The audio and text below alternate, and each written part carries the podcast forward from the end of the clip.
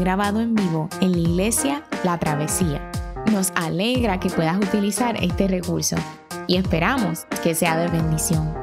Queremos que sepas que nuestra más profunda convicción que no importando cuán útil sea esta grabación, nunca podrá sustituir la experiencia de pertenecer a una iglesia local. Sería un placer tenerte junto a nosotros en la travesía, pero de no poder ser así, nos gustaría ayudarte a encontrar una congregación donde puedas pertenecer y servir. Una vez más, nos alegra que puedas utilizar este recurso.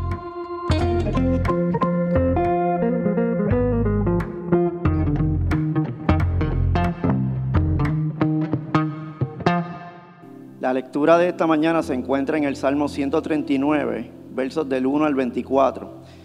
Así dice la palabra del Señor. Señor, tú me examinas, tú me conoces. Sabes cuándo, cuándo me siento y cuándo me levanto. Aún a la distancia me lees el pensamiento. Mis trajines y descanso los conoces. Todos mis caminos te son familiares. No me llega aún la palabra a la lengua cuando tú, Señor, ya la sabes toda. Tu protección me envuelve por completo. Me cubres con la palma de tu mano. Conocimiento tan maravilloso rebasa mi comprensión. Tan sublime es que no puedo entenderlo. ¿A dónde podría alejarme de tu espíritu? ¿A dónde podría huir de tu presencia? Si subiera al cielo, allí estás tú. Si tendiera mi lecho en el fondo del abismo, también estás allí si me elevara sobre las alas del alba o me estableciera en los extremos del mar, aún allí tu mano me guiaría. Me sostendría tu mano derecha.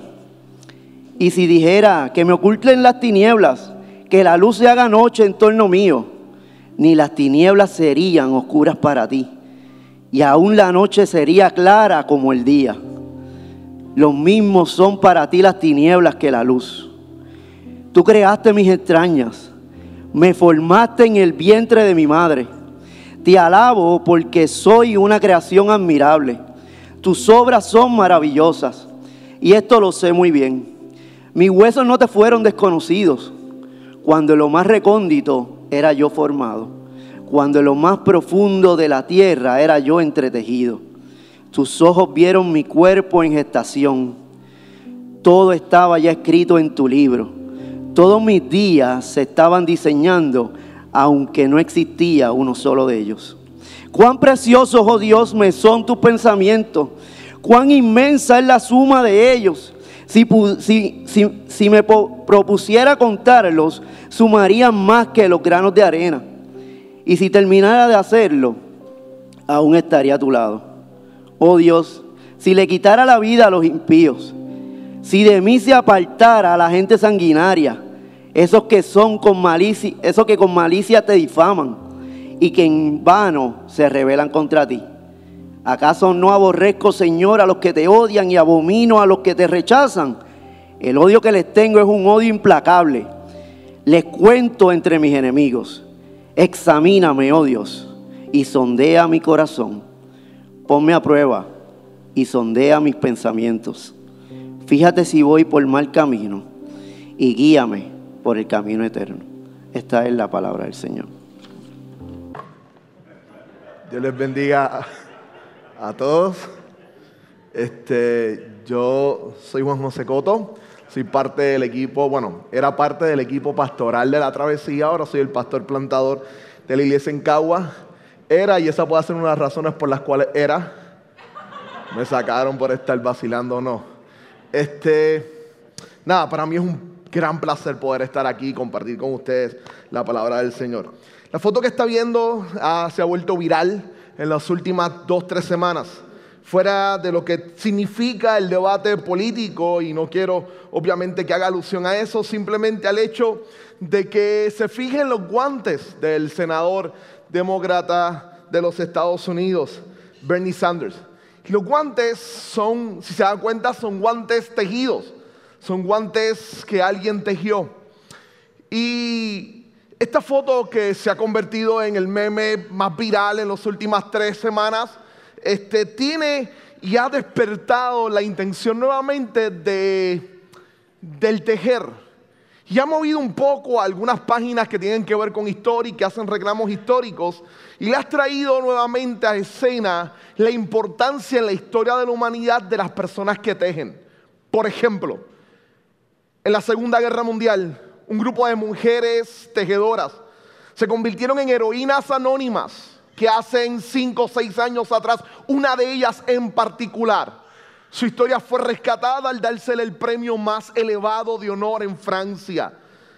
Phyllis Letour Doyle fue una espía de Inglaterra, de origen francés, que antes del desembarco de Normandía, lo que se conoce en historia como el día D, y era la operación militar más importante de la Segunda Guerra Mundial. Literalmente se había diseñado para acabar el avance de los alemanes en contra de los aliados y de Europa. Pero había un problema, ellos iban a desembarcar por el mar y desconocían las posiciones de las tropas alemanas. Así que necesitaban a alguien que pudiera decirle dónde se encontraban los puestos de control del ejército alemán. Y esta espía aterrizó en su paracaída en Normandía. Y estuvo durante tres semanas con una bicicleta recorriendo todas las calles de Normandía, la Normandía ocupada por los nazis. No le hacían caso, era una simple niña, adolescente, tenía 22, 23 años cuando eso y parecía de menos. La veían como una simple adolescente que estaba vendiendo jabón para sobrevivir.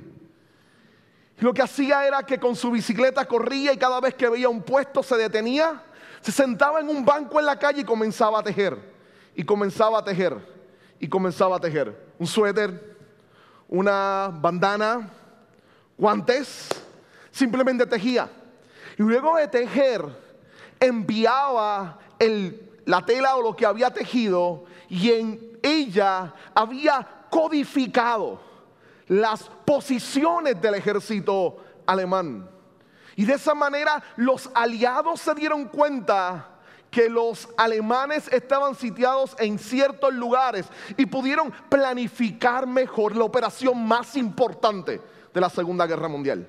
Ellos lograron saber la posición de los alemanes por una muchacha que estaba tejiendo. Para ellos era algo tan ordinario que no llamaba la atención. Para ella lo que estaba haciendo estaba cargado de sentido. Tenía códigos que podían ser descifrados dentro de eso. Hoy, el pasaje que tenemos por delante tiene la misma idea. Nos va a hablar de el gran tejedor, del tejedor divino.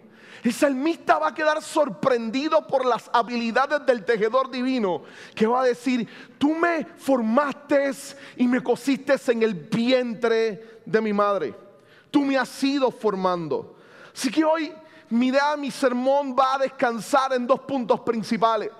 La primera, yo quiero acercarme a las capacidades del gran tejedor y nos vamos a observar los versos del 1 al 12. Luego, lo segundo que vamos a mirar son el propósito del gran tejedor, los versos del 13 al 24. Y el salmo lo vamos a dividir esencialmente así. Una primera parte que nos va a hablar de las habilidades o las capacidades del gran tejedor. Y luego vamos a mirar cómo esta espía, Phyllis Letour, vamos a mirar un poco el propósito de ese gran tejedor. Hacer, al hacer la obra maestra que es tu vida. Y te encuentres en el diseño del propósito de Dios hoy. ¿Qué tal si comenzamos con la primera parte y es esencialmente inicial con las capacidades del gran tejedor, los versos del 1 al 12. Esta sección se va a dividir principalmente en dos aspectos. Los versos del 1 al 6 van a trabajar lo que conocemos como la omnisciencia de Dios. Los versos del 7 al 12 van a trabajar lo que conocemos como omnipresencia de Dios. Ahora, son dos palabras extrañas y difíciles. En la teología se entiende que estos dos atributos del carácter de Dios son cosas que caracterizan a Dios. Se le conocen como atributos comunicables. La teología divide los atributos de Dios, lo que define a Dios en dos grupos. Número uno están los atributos incomunicables y lo que se refiere con eso son aquellas características de Dios que no se comparten o que nadie en la creación las comparte, solo Dios las tiene. Los escritores, los primeros líderes de la iglesia, los primeros teólogos de la iglesia escribían en griego. Así que a ese grupo de palabras que describen a Dios le iniciaban con el prefijo en griego de una alfa, una A de negación, la alfa de negación. Y la colocaban ahí y, en la traducción en español sería colocarle este, la I y la N, ese prefijo de IN, invisible, inmanente, infinito. Solo Dios es así. Solo Dios es así.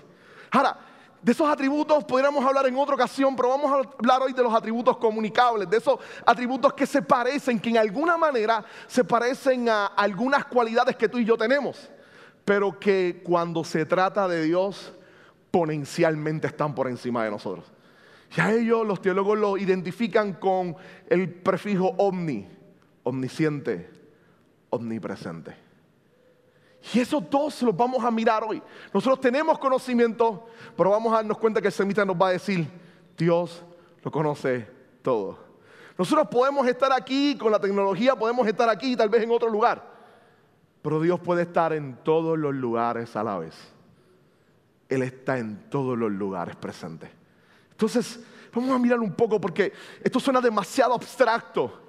Y usualmente en la fe cristiana uno lo mira y dice, eso no tiene nada que ver conmigo. Y el salmista hoy nos va a decir todo lo contrario, nos va a decir que conocer esto de Dios tiene mucho que ver con nuestra vida, tiene mucho que ver con quiénes somos y cómo vemos a Dios actuando precisamente en nuestras vidas. A diferencia de la tejedora de nuestra historia, la espía, Dios lo conoce todo y lo sabe todo. No tiene que explorar nada. Pero aún así está tejiendo. Y continúa tejiendo conforme a su propósito y su plan.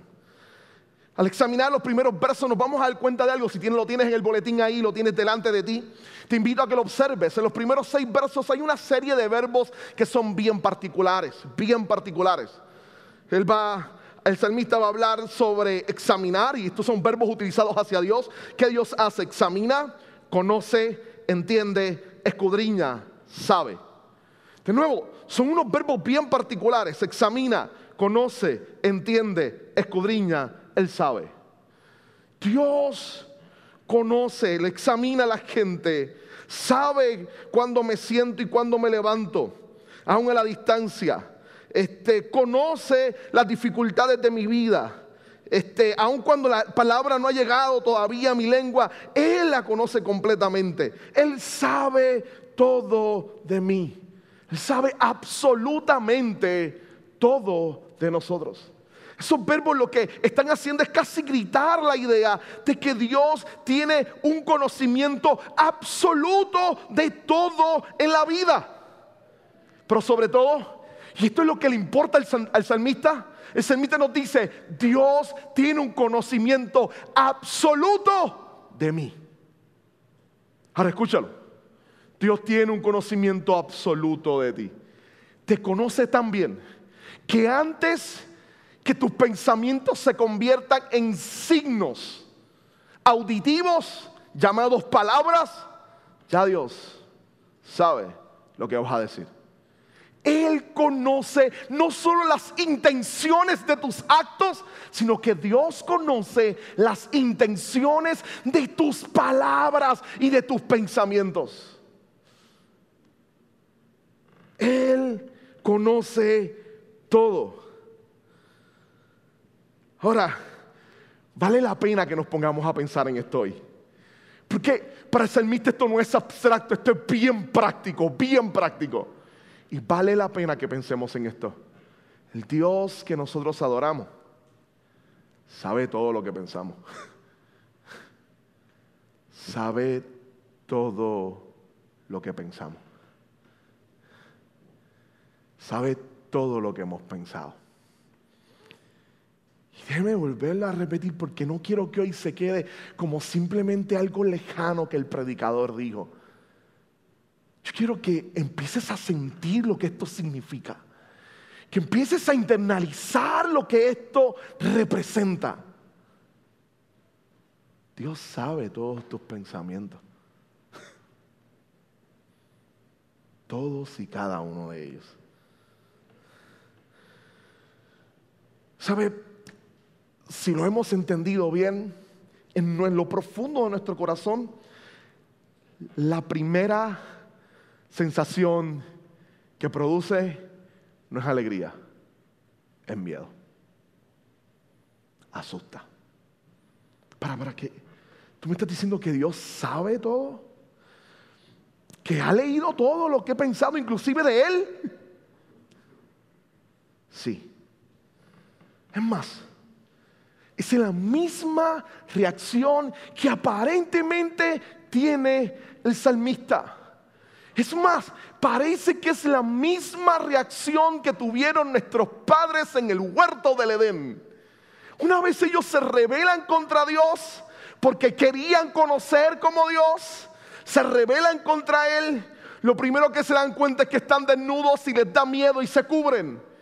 Y cuando saben que Dios va a aparecer en el huerto, se esconden. Ellos saben que Dios lo sabe todo y exactamente por eso deciden esconderse. Cuando Dios llega y les pregunta por qué están escondidos, y ellos dicen es que estamos desnudos y tuvimos miedo. Ellos experimentan temor al saber que delante de Dios, no importa la ropa que ellos mismos se hubiesen hecho, están desnudos completamente. Dios puede verlo y conocerlo todo. Todo. Todo. Entonces, él conoce las ideas de tu corazón y de tu mente. Y de nuevo, yo sé que esto genera temor en nosotros. Y le decía el salmista, parece que experimenta lo mismo y de repente decide correr, huir.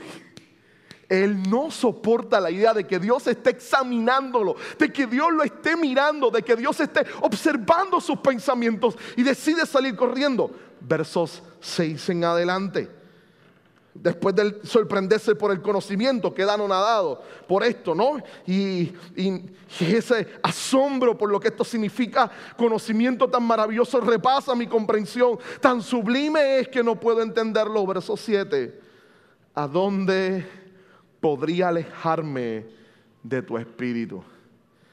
¿A dónde podría huir de tu presencia? El salmista parece que decide entonces salir corriendo y escucha bien al huir. Suena absurdo, pero es lo que hizo Dan y Eva. Suena absurdo, pero es lo mismo que hizo Jonás. Suena absurdo, pero es lo que muchas veces hacemos. Sabemos, de alguna manera tenemos alguna idea, si has tenido tiempo en la iglesia, tienes alguna idea de que Dios es omnisciente, de que Dios todo lo sabe, pero te encanta hacerte la idea de que de alguna manera tus pensamientos solo los conoces tú. Sale corriendo y se encuentra con otro de los atributos de Dios. No, no es solo que escucha, no es solo que Dios lo sepa todo, es que está en todos lados. Y ahora no puedo ir a ningún otro lado. Porque en cada lugar donde yo esté, Dios se va a encontrar conmigo. Me voy a topar con un Dios que todo lo sabe. Corro, corro y corro y me encuentro exactamente con el Dios que sabe todo, absolutamente todo de mí.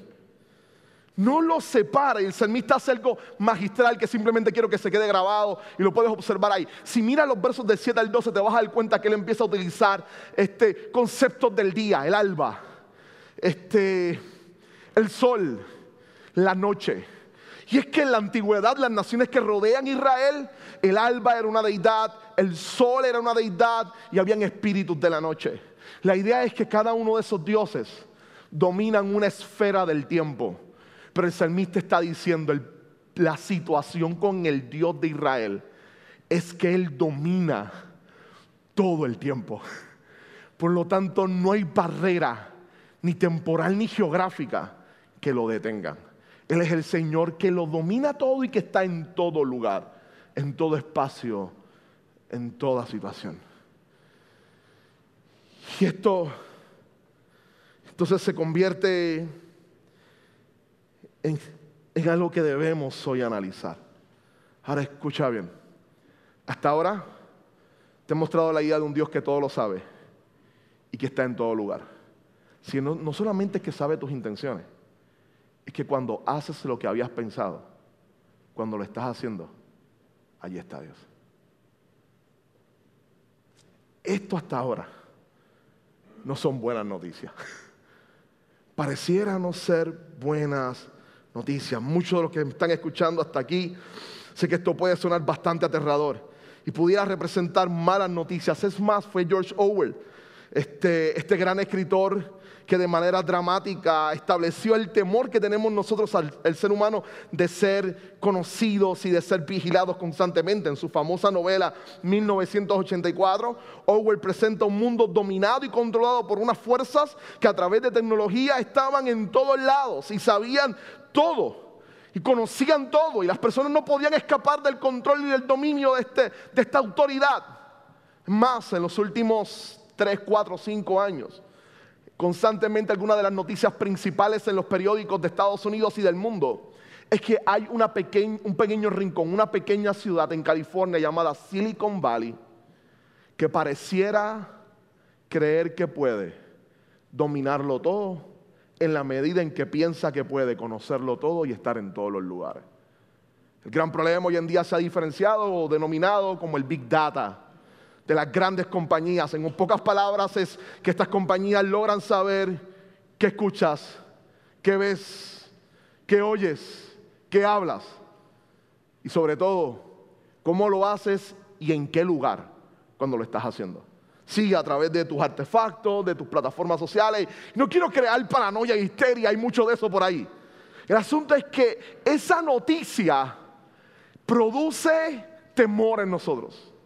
Y de alguna manera ese temor pudiera tener lógica, pero es que le tememos al hecho de ser profundamente conocidos. Ahora cuando se trata de Dios es más serio porque lo que no tiene Silicon Valley es que Dios es un Dios santo. Yo sé, hablaremos un poco de eso en semana siguiente. No va a haber un sermón sobre eso y los muchos lo van a hacer muy bien y van a hablar sobre la santidad de Dios. Pero la idea es que es un Dios santo que conoce nuestros pensamientos y que conoce nuestras acciones. Y a ti te produce temor porque sabes que tus pensamientos y tus acciones constantemente no están alineadas a el propósito y el ideal de Dios. Ahora, esto puede ser malas noticias, pero créeme, también pueden ser buenas noticias. Ahora, Profundamente en nuestro interior nosotros queremos ser conocidos, pero le tememos a ser conocidos. Tememos ser conocidos y nuestro temor está en que le tenemos miedo a que nos conozcan y no nos amen. Porque si nos conocen y no nos aman, nos van a hacer daño. Nos van a querer controlar. Dios no es así. Ahora hay una segunda vía, que es la que erróneamente corremos y nos queremos refugiar. Queremos ser amados, pero no conocidos. Queremos que nos amen, sí, pero que no conozcan esos lados negros de nuestra vida que no conozcan esos pensamientos o esas ideas o esas acciones del pasado. Queremos que nos amen, pero que no nos conozcan completamente. ¿Sabes? Ese amor no es fuerte, es débil. Es un amor sumamente frágil que en cualquier instante se puede romper. En el momento en que la otra persona empieza a conocerte tal cual eres. Ahora hay una tercera vía, y es la vía del Evangelio es un Dios que conoce todo perfectamente, pero que ama perfectamente. Que ama perfectamente. Es el Dios que te conoce, es el Dios que sabe tus pensamientos, que sabe lo que has hecho y que aún está al lado tuyo y ya se ha comprometido en amarte, no por tu capacidad, no por tu habilidad, sino porque en Cristo Jesús ha hecho un pacto eterno de amarte y ese amor no va a cambiar, no va a pasar, es una decisión eterna de amarte para siempre. Esa es la mejor noticia que podemos recibir. Porque nuestra relación con Dios no descansa en la hipocresía, no descansa en la fragilidad, no descansa en las apariencias. Mi relación con Dios descansa en un Dios que me conoce completamente y aún así ha decidido amarme. A pesar de mis pensamientos de maldad, a pesar de mis malas acciones, Él ha decidido amarme. La ha decidido amarme.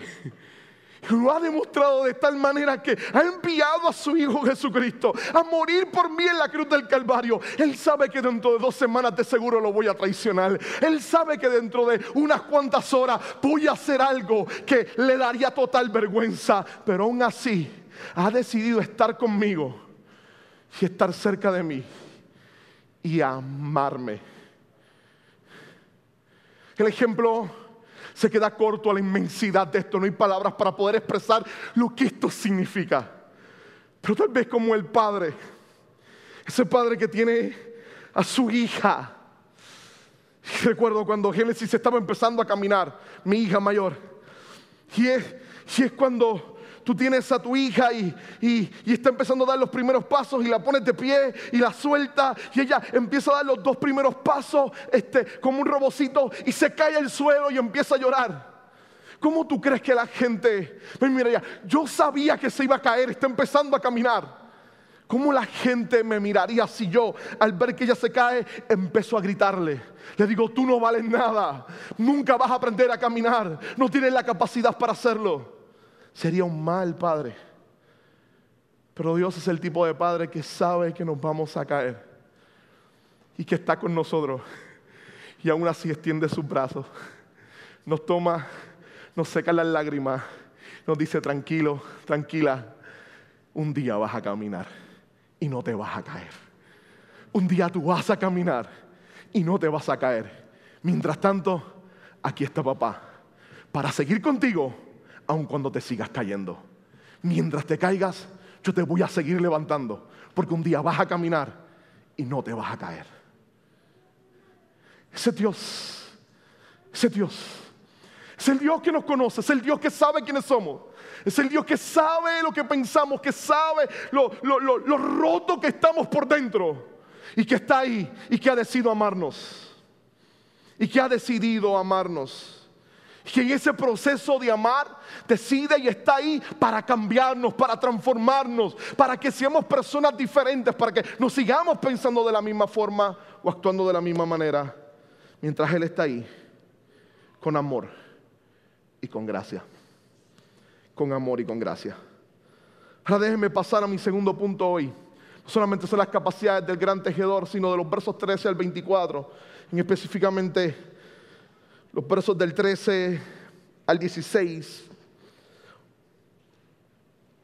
el salmista va a presentar a un Dios que tiene propósitos.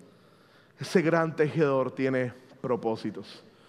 Ahora escuché, este, una de las cosas que más llama la atención de la historia de esta gran espía, Phyllis Letour, es que ella, de nuevo, ella tejía suéter que parecían ordinarios.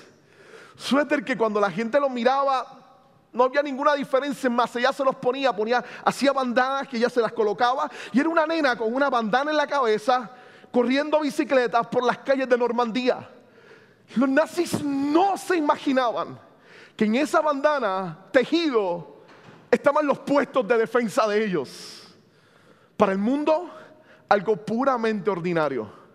Para ella, que sabía, que tejió algo con mucho propósito, con mucho propósito, con mucho propósito. El salmista dice, Él me conoce completamente. no puedo ir a ningún lugar.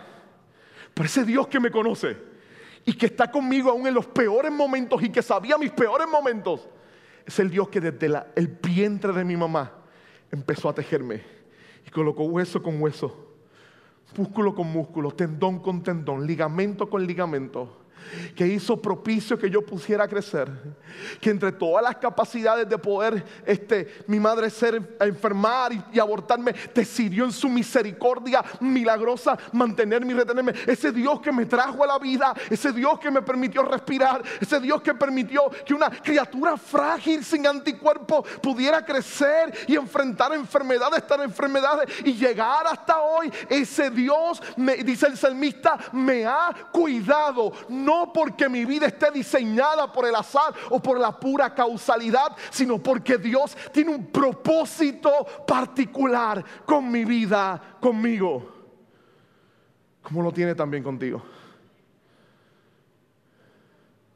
Como lo tiene también contigo. Ahora, este es clichoso. Dios tiene un propósito contigo. A veces suena bien clichoso. Pero no es una gran verdad. Ahora, yo no voy a dejar esto simplemente a, a la imaginación.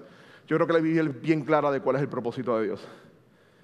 El propósito de Dios en Cristo Jesús es que a través de su Espíritu Él vaya formando en ti la imagen de su Hijo, Jesucristo. Dios quiere formar en ti la imagen de su Hijo, Jesucristo. Y para ello va a utilizar circunstancias en la vida donde a veces vendrá el dolor y las lágrimas. Y él sabía que iban a venir y no las va a evitar, pero sí va a estar ahí. Él sí va a estar ahí. Y va a estar contigo cuando las pases. Y te va a hacer mirar hacia atrás y darte cuenta que siempre estuvo contigo. Y que aunque en el momento no lo entendías, había un propósito inmenso detrás de eso. Un propósito inmenso detrás de eso. Cuando miramos los versos de nuevo del 14 en adelante, él empieza a hablar del poder de Dios, de cómo Dios lo está formando y lo está creando. Y cómo Dios conoce todas las cosas. Cómo conoce toda su vida, no solo el presente, sino su pasado. Y también conoce su futuro. Dios sabe todo lo que va a suceder. Yo no tengo todas las respuestas hoy aquí de esto. Este es el problema cuando seres finitos tratan de entender a un Dios infinito. Yo sé que siempre es un tema delicado y difícil decir, pero Dios sabía que yo iba a pasar por esta situación tan amarga y tan difícil.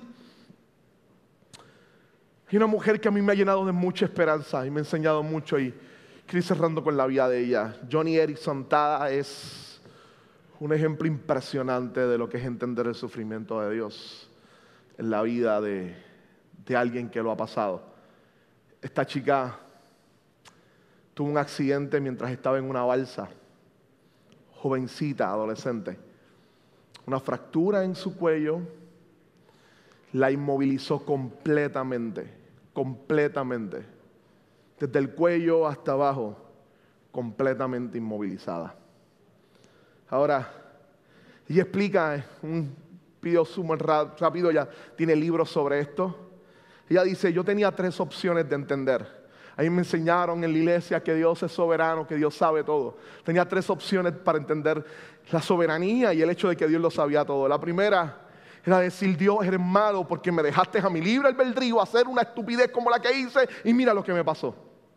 Ya tenía la segunda opción, decir, este fue Satanás.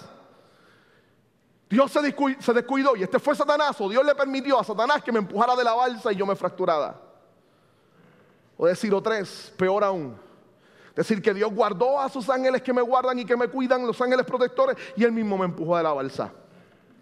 Y dice que cuando empezó a leer lamentaciones se dio cuenta de que Dios es un Dios que, aunque a veces permite momentos de dolor, no se alegra con ellos, sino que está presente con nosotros consolándonos en todo tiempo.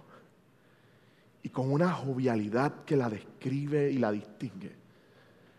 Con una mirada amorosa, mira la cámara.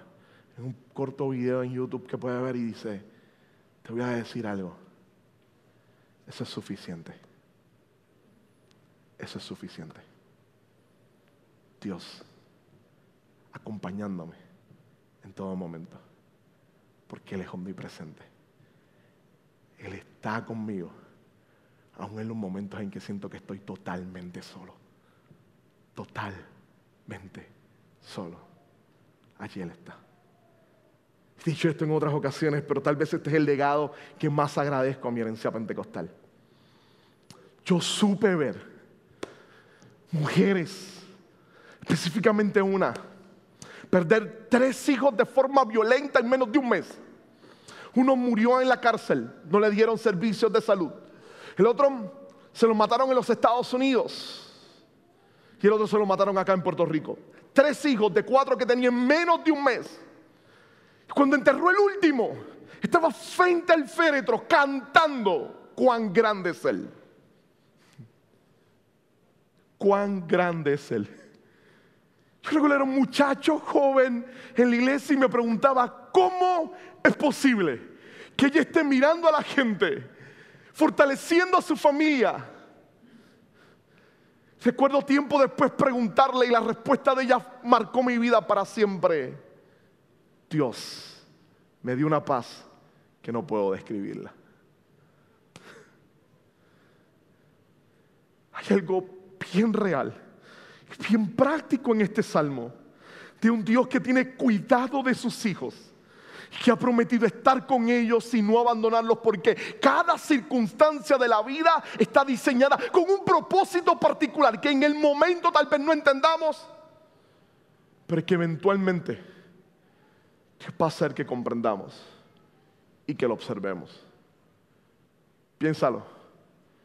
En Hechos capítulo 1 los discípulos le dicen a Jesús, Muéstranos las cosas que van a suceder. Y Jesús los mira y les dice, ¿saben qué? A ustedes no les corresponde saber nada de eso. Pero imagínate que Jesús hubiese sido tentado con esa situación. Dale, le voy a contar lo que van a suceder. Pedro, en unos cuantos años te van a crucificar boca abajo. Santiago, a ti te quedan una semana. Fulano, a ti te van a morir con par de lanzas en tal lugar. A ti te va a ir mal. Y Juan, Vas a morir solo porque a todos los demás los van a matar, exiliado, como anciano, solo, con trabajos forzados, en una isla llamada Pamos. Yo le digo lo que hubiese pasado. Allí hubiesen dicho a Jesús, nos vemos socio, chévere por esto, adiós. Jesús les dijo, quédense en Jerusalén hasta que reciban la promesa. Yo estaré con ustedes todos los días hasta el fin del mundo. Hasta el fin del mundo. No los voy a abandonar y no los voy a dejar. Los momentos difíciles los vamos a pasar juntos. Yo te voy a dar la fuerza para poder enfrentar cada uno de ellos.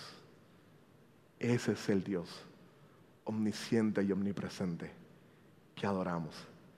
El Dios que nos ha salvado y que nos ama a pesar de todo lo que pensamos y hacemos. Y se mantiene con nosotros y no nos abandona, no por nuestra habilidad, sino por lo que Cristo hizo por nosotros en la cruz.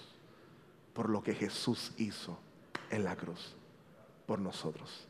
¿Qué tal si cierras tus ojos y oramos? A ese Dios, a ese gran tejedor que ha ido formando los hilos de tu vida y algunos de esos puntos de tejer han sido difíciles para ti. Han sido difíciles. Pero tal vez hoy puedas ser testigo de cómo el tejedor los ha ido formando. Hasta crear una obra hermosa que refleja tu gracia, su gracia y su bondad. Eso somos, somos obras que reflejan la gracia del Señor. Padre, gracias por tu palabra. Gracias por este sermón, por la oportunidad de predicar. Bendice a cada uno de los que están aquí presentes. Guárdalos profundamente y ayúdanos a seguir entendiendo. Aun cuando hay cosas que exceden nuestro conocimiento, como decía el salmista, no pretendemos con arrogancia pensar que podemos describirte completamente. Simplemente en nuestra vida confiar, dándonos cuenta que estás ahí, que estás al lado nuestro, caminando con nosotros en todo tiempo y en todo momento.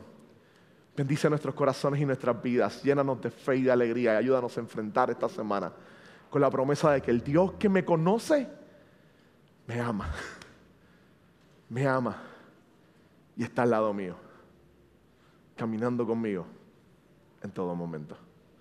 Gracias por tu Hijo Jesús. Amén. Amén. Mientras usted reflexiona en el sermón, escuchamos este himno y cantamos al Señor.